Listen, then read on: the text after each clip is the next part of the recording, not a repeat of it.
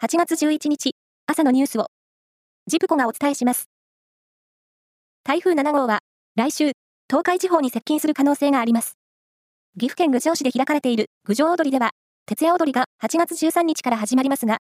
郡上市は、初日は予定通り開催し、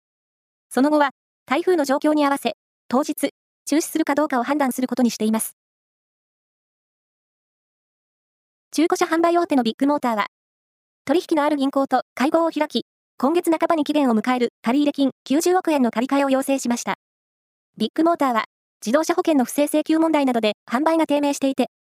事業継続に向けた資金支援を求めた形です。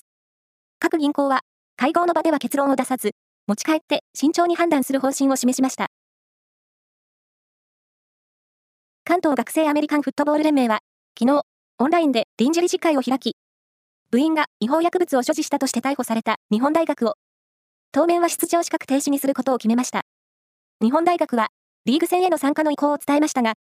現状では、試合に出場させることができないと判断したということです。今年11月に四日市市で開かれるご当地グルメのイベント、東海北陸 B1 グランプリの開催100日前にあたる昨日、近鉄四日市駅前で、関係者が地元のご当地グルメ、四日市トンテキを使ったライスバーガーを無料で配るなどして、イベントの PR を行いました。吉本新喜劇のおばあさん役などで活躍した俳優でタレントの桑原和夫さんが昨日、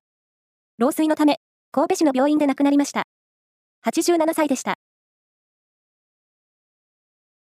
サッカー女子ワールドカップの日本代表、なでしこジャパンは、日本時間の今日午後4時半から、スウェーデンとの準々決勝に臨みます。